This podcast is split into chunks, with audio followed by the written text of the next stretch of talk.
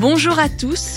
Parce que les diététiciens et diététiciennes sont en première ligne pour guider les Français vers des pratiques plus durables, Nestlé NutriPro s'est associé avec l'Association française des diététiciens nutritionnistes pour développer une série de podcasts sur les alimentations durables avec des experts. Cette série de podcasts décrypte pour vous, professionnels de la nutrition, les enjeux de la transition alimentaire et propose des solutions pratiques pour accompagner vos patients. Et pour ce premier numéro, nous allons nous intéresser à la question du végétal chez les enfants. A priori, les deux ne font pas toujours bon ménage, alors quels conseils donner aux parents et comment les aider à lever les freins pour faciliter l'adoption d'une alimentation plus végétale pour les enfants? En bref, comment donner le goût du végétal aux enfants? Pour en parler, nous sommes aujourd'hui en compagnie de Sandrine Monnery-Patrice. Elle est psychologue et chercheuse au Centre des sciences du goût et de l'alimentation à l'Institut national de recherche pour l'agriculture, l'alimentation et l'environnement.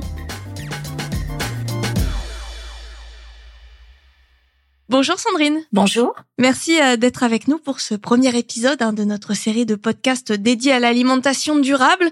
Nous nous intéressons particulièrement aujourd'hui aux enfants. Est-ce que vous pouvez nous expliquer en quoi l'alimentation végétale chez les enfants est un sujet et euh, quel constat peut-on faire aujourd'hui? Alors l'alimentation végétale, c'est un sujet qui est très important puisque c'est le type d'alimentation qui va nous permettre d'adopter un mode alimentaire qui va le plus répondre à la fois aux exigences nutritionnelles, sanitaires, mais aussi aux exigences euh, environnementales entre guillemets, l'alimentation qui propose un rééquilibrage entre notamment les protéines d'origine animale et d'origine végétale, c'est ce qui va permettre d'être plus en accord avec les recommandations à la fois nutritionnelles et environnementales. C'est ce qui va vraiment permettre d'apporter une plus-value dans notre alimentation. Et pourquoi c'est très important chez l'enfant? Eh bien parce que aujourd'hui, les recommandations vont vers un rééquilibrage entre protéines d'origine animale et végétale dans une proportion de 50-50. Or, on est dans une culture aujourd'hui, une culture alimentaire qui place vraiment la viande, les protéines d'origine animale vraiment au cœur de l'assiette et qui va considérer finalement tout ce qui va être de l'ordre du végétal, protéines végétales, mais végétales de façon générale, comme périphérique, comme étant un accompagnement. Donc ça paraît très difficile de substituer une chose qui est centrale par quelque chose qui semble être un satellite un périphérique. Donc euh, il y a vraiment toute une rééducation à faire et le mieux, c'est de commencer le plus tôt possible dès l'enfance pour que finalement manger des protéines d'origine végétale, manger du végétal, avoir une alimentation végétale, eh bien ce soit quelque chose qui fasse partie tout simplement de nos habitudes, de notre répertoire alimentaire, de notre registre sensoriel, de façon implicite, sans forcément se forcer, parce qu'on sait qu'une fois que les habitudes alimentaires elles sont mises en place, elles sont très difficiles à modifier, notamment à l'âge adulte. Et une des clés pour réussir à aller vers ce rééquilibrage entre protéines d'origine animale et végétale dans une proportion de 50 50, eh bien c'est, en tout cas quand on s'adresse vraiment à l'enfant, je dirais même chez l'adulte, mais puisque là le sujet c'est vraiment l'enfant, c'est de limiter au maximum tout ce qui va être message sanitaire, finalement de faire appel au cognitif pour plutôt travailler sur le sensoriel, sur le plaisir, sur le ressenti. Donc l'idée, c'est vraiment de reproposer un aliment qui a priori n'est pas apprécié, puisqu'on sait qu'en moyenne, il faut, notamment lors de la diversification alimentaire, lorsque l'enfant va justement ouvrir son répertoire à une alimentation euh, non lactée, hein, à d'autres aliments autres que le lait, vers les 6-8 euh, mois, eh bien en général, on mesure qu'il faut entre 8 et 10 expositions d'un même aliment, a priori non apprécié, a priori nouveau, a priori non familier de l'enfant pour que cet aliment devienne progressivement apprécié et consommé. Donc il y a vraiment cette familiarisation très importante qui doit se faire et ce dès les premières années de la vie pour que progressivement, par exposition répétée, tous ces aliments fassent partie de la culture alimentaire et sensorielle de l'enfant. Si on, on, vous suit bien, euh, Sandrine, on comprend que euh, expliquer à un enfant que manger des légumes c'est bon pour lui est donc inefficace et je pense que des générations de parents euh, peuvent témoigner que ça ne suffit pas à leur faire manger des épinards. Comment est-ce que du coup ces parents doivent s'y prendre pour introduire ce végétal? Alors c'est vrai, l'expérience parle d'elle-même en général. C'est toujours un petit peu plus compliqué pour certains aliments. Et donc, pour moi, l'une des recommandations à suivre serait effectivement de laisser tomber tout ce qui est de l'ordre du cognitif, du langage, notamment chez les très jeunes enfants, et privilégier le sensoriel. Et en particulier, le plaisir. Ça, c'est quelque chose de très important. Et le plaisir de consommer des aliments, a priori non familiers de l'enfant, non appréciés dès le départ, ça va passer par différents mécanismes. Un mécanisme sensoriel d'abord, avec euh, évidemment donc ce mécanisme d'exposition répétée dont j'ai parlé, mais aussi ce conditionnement, le fait d'associer un goût a priori ou une odeur a priori pas forcément très appétante pour l'enfant à quelque chose qu'il apprécie ou à une forme qu'il apprécie. Par exemple, sous une forme de bâtonnet, le fait que l'enfant puisse toucher l'aliment ou l'associer à une sauce qu'il aime bien, le dipping, c'est quelque chose qui marche très bien pour justement faire de l'exposition répétée et de la familiarisation. Et là, on va cultiver vraiment le plaisir sensoriel du goût par cette exposition Il y a aussi le plaisir symbolique, c'est-à-dire là l'idée c'est vraiment de créer des attentes positives autour des aliments, pas en expliquant que c'est riche en fibres, en oméga 3 ou en vitamines, ça l'enfant il s'en fiche complètement, mais en créant des jeux, en créant des ateliers, en l'amenant par exemple à, à éveiller ses sens dans l'assiette, mais aussi en dehors de l'assiette avec des activités autour de la cuisine, du potager, mettre la main à la pâte. Tout ça c'est encore une fois de l'exposition répétée et créer des activités positives donc des attentes positif de l'enfant vis-à-vis de ces aliments qui ne sont pas les aliments finalement à bannir parce que euh, c'est les aliments pour lesquels il a été forcé. Au contraire, ce sont des aliments qui font partie de son répertoire, de sa culture et aussi de ses jeux, de ses activités et donc de sa culture plus globale. Le dernier axe sur lequel j'aimerais insister, c'est le plaisir social. On a parlé du plaisir sensoriel, du plaisir symbolique, mais aussi le plaisir social lié à la sociabilité, ce que les sociologues appellent la commensalité, le fait de manger ensemble. C'est très important pour dépasser les rejets initiaux face à un aliment qu'on n'apprécie pas ou par rapport à un aliment qu'on ne connaît pas. Et en général, le fait de voir un adulte manger de cet aliment nouveau ou euh, pour lequel on est un petit peu réfractaire, et eh bien d'un seul coup permettra ce passage à l'acte. Cette idée de je vais quand même le goûter, il est peut-être pas si dangereux ou néfaste ou toxique parce qu'il y a vraiment un, un enjeu de néophobie hein, par rapport euh, à la réaction de l'enfant face à un aliment nouveau, un aliment inconnu. Donc l'idée de ce mimétisme qui va se mettre en place dans le cadre de ces événements euh, commensaux, donc où on va partager les repas ensemble, c'est quelque chose de très important. Pour moi, c'est vraiment cette idée de cultiver le plaisir, la curiosité et le partage autour de ces aliments qui vont contrebalancer le rejet initial et la méfiance des enfants vis-à-vis de ces aliments végétalisés. Donc une familiarisation progressive pour permettre à l'enfant de se réapproprier ces aliments qui a priori ne sont pas forcément très appétants pour lui. Quel doit être euh, le rôle du professionnel de santé dans tout cela, qu'il soit médecin, diététicien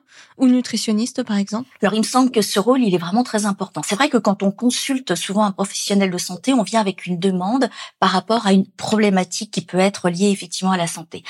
Mais là, dans le cadre de la question qui nous intéresse, qui est comment finalement amener les enfants à tout simplement végétaliser davantage leur alimentation, notamment par ce rééquilibrage entre protéines d'origine animale et végétale, il est très important que le professionnel de santé accompagne en rassurant les parents qui souvent sont inquiets. Ils ont des craintes, notamment liées aux carences que pourrait présenter une alimentation avec un petit peu plus de végétal. C'est toujours la crainte des parents. Donc, il est très important, de par les connaissances et l'expertise de ces professionnels de la santé, de rassurer. Et une façon très simple euh, de le faire, à mon avis, c'est vraiment de donner des exemples assez concrets de recettes, d'astuces, de bien expliquer qu'il ne s'agit pas du tout de rendre l'alimentation de l'enfant complètement végétalisée, absolument pas, mais bien de rééquilibrer progressivement pour arriver vers ce rééquilibrage qui amènerait à une alimentation la plus durable possible, qui est donc euh, avec cet équilibre entre les protéines d'origine animale et végétale à hauteur de 50-50. Donc on est vraiment sur quelque chose qui est progressif et comme je dis toujours en matière d'éducation, patience et longueur de temps font plus que force ni que et bien de même, les professionnels de santé doivent avoir cette posture aussi bienveillante d'accompagnement sur le long terme des parents. Vous parliez d'astuces, euh, d'exemples concrets. Est-ce que vous pouvez justement nous donner euh, quelques astuces pratiques pour rééquilibrer euh, les protéines animales et végétales dans l'assiette des enfants? Vous avez raison, c'est très important. Et là, le rôle, à mon avis, notamment des professionnels de santé, est vraiment très important, notamment en donnant, par exemple, des recettes inspirantes, des choses qui donnent envie de passer à l'acte qui donnent envie de faire ces menus. On n'est pas sur des cours théoriques. Il faut pas oublier qu'on ne s'adresse pas à des experts de la nutrition, mais à des parents qui ont aussi d'autres difficultés à gérer avec leurs enfants, d'autres préoccupations, des problèmes aussi de temps. Et il me semble qu'une des premières recommandations à proposer est certainement pas d'arrêter la viande, mais bien d'aller vers ce rééquilibrage progressif. Et si pour les parents c'est difficile d'imaginer justement un repas sans viande, eh bien on ne parle pas d'arrêter la viande, mais bien de diminuer, par exemple, les portions de viande, de ne choisir un repas carné que une fois par jour, puis progressivement diminuer au profit de deux plats par semaine. Vous voyez, on est vraiment sur cette idée de progression pour pas qu'il y ait de rupture radicale qui amènerait euh, les parents finalement à complètement rejeter ce type de régime qui paraîtrait beaucoup trop rigide pour les parents. Aussi, une autre façon de faire, c'est de diminuer les quantités et puis de se laisser inspirer. Si on aime par exemple le couscous, pourquoi pas opter pour euh, une version de couscous euh, végétarien C'est quelque chose qui peut être très sympa avec les épices et en général les enfants adorent notamment les pois chiches, donc c'est quelque chose qui peut être assez euh, stimulant pour toute la famille.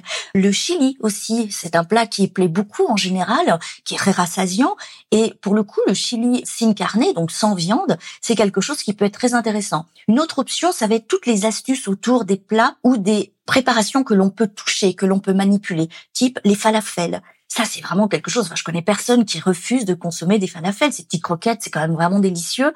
En plus, on peut s'amuser, voilà, à préparer différentes sauces qui, elles, sont familières, qui renvoient à des codes, finalement, du snacking ou de la street food qui peuvent être tout à fait séduisants pour l'ensemble de la famille.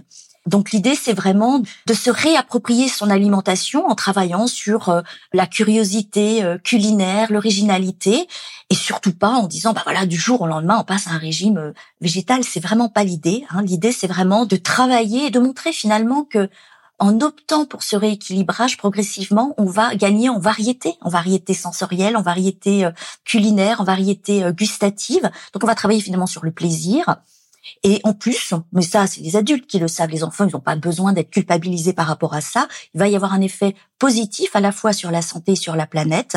Et comme je dis toujours, bah, manger sain, c'est bien, mais manger heureux, c'est encore mieux. Sandrine, euh, quels sont les autres avantages que euh, vous pouvez nous citer quant à euh, ce rééquilibrage entre végétal et, et animal? Alors, au-delà des aspects nutritionnels, effectivement, qu'on a déjà évoqués, un des avantages que je vois, c'est un avantage euh, au plan économique. En fait, souvent, les protéines d'origine végétale sont peu coûteuses. Ramener au kilo, c'est quelque chose qui est quand même euh, très avantageux et qui peut permettre d'alléger le budget des familles. L'autre avantage que je vois, c'est qu'aujourd'hui, il existe euh, une offre relativement variée de produits qui sont immédiatement disponibles et qui peuvent vraiment aider, accompagner les parents à effectivement réduire un petit peu la consommation de protéines d'origine animale au profit de protéines végétales et puis, euh, par exemple, en, travaillant avec euh, des substituts qui peuvent être intéressants et qui peuvent aussi euh, combler l'impression de manque. Si on enlève entre guillemets la viande, peut-être les parents auront l'impression qu'il manque quelque chose dans l'assiette, et donc on pourrait tout à fait imaginer de remplacer provisoirement cette viande par un substitut, par exemple une petite galette de céréales, qui permettrait là encore de faire de l'exposition répétée, de la familiarisation sensorielle, et puis de voir que finalement c'est des goûts qui sont plutôt agréables qui change. Donc ça offre là encore de la variété et ça me semble là encore très intéressant. Donc aussi bien en termes finalement économiques et en termes de temps, puisque là, ça nécessite évidemment euh, très peu de préparation. Merci euh, Sandrine Monnery-Patrice pour toutes ces explications et ces bons conseils à mettre en pratique. À très bientôt pour un nouvel épisode des alimentations durables.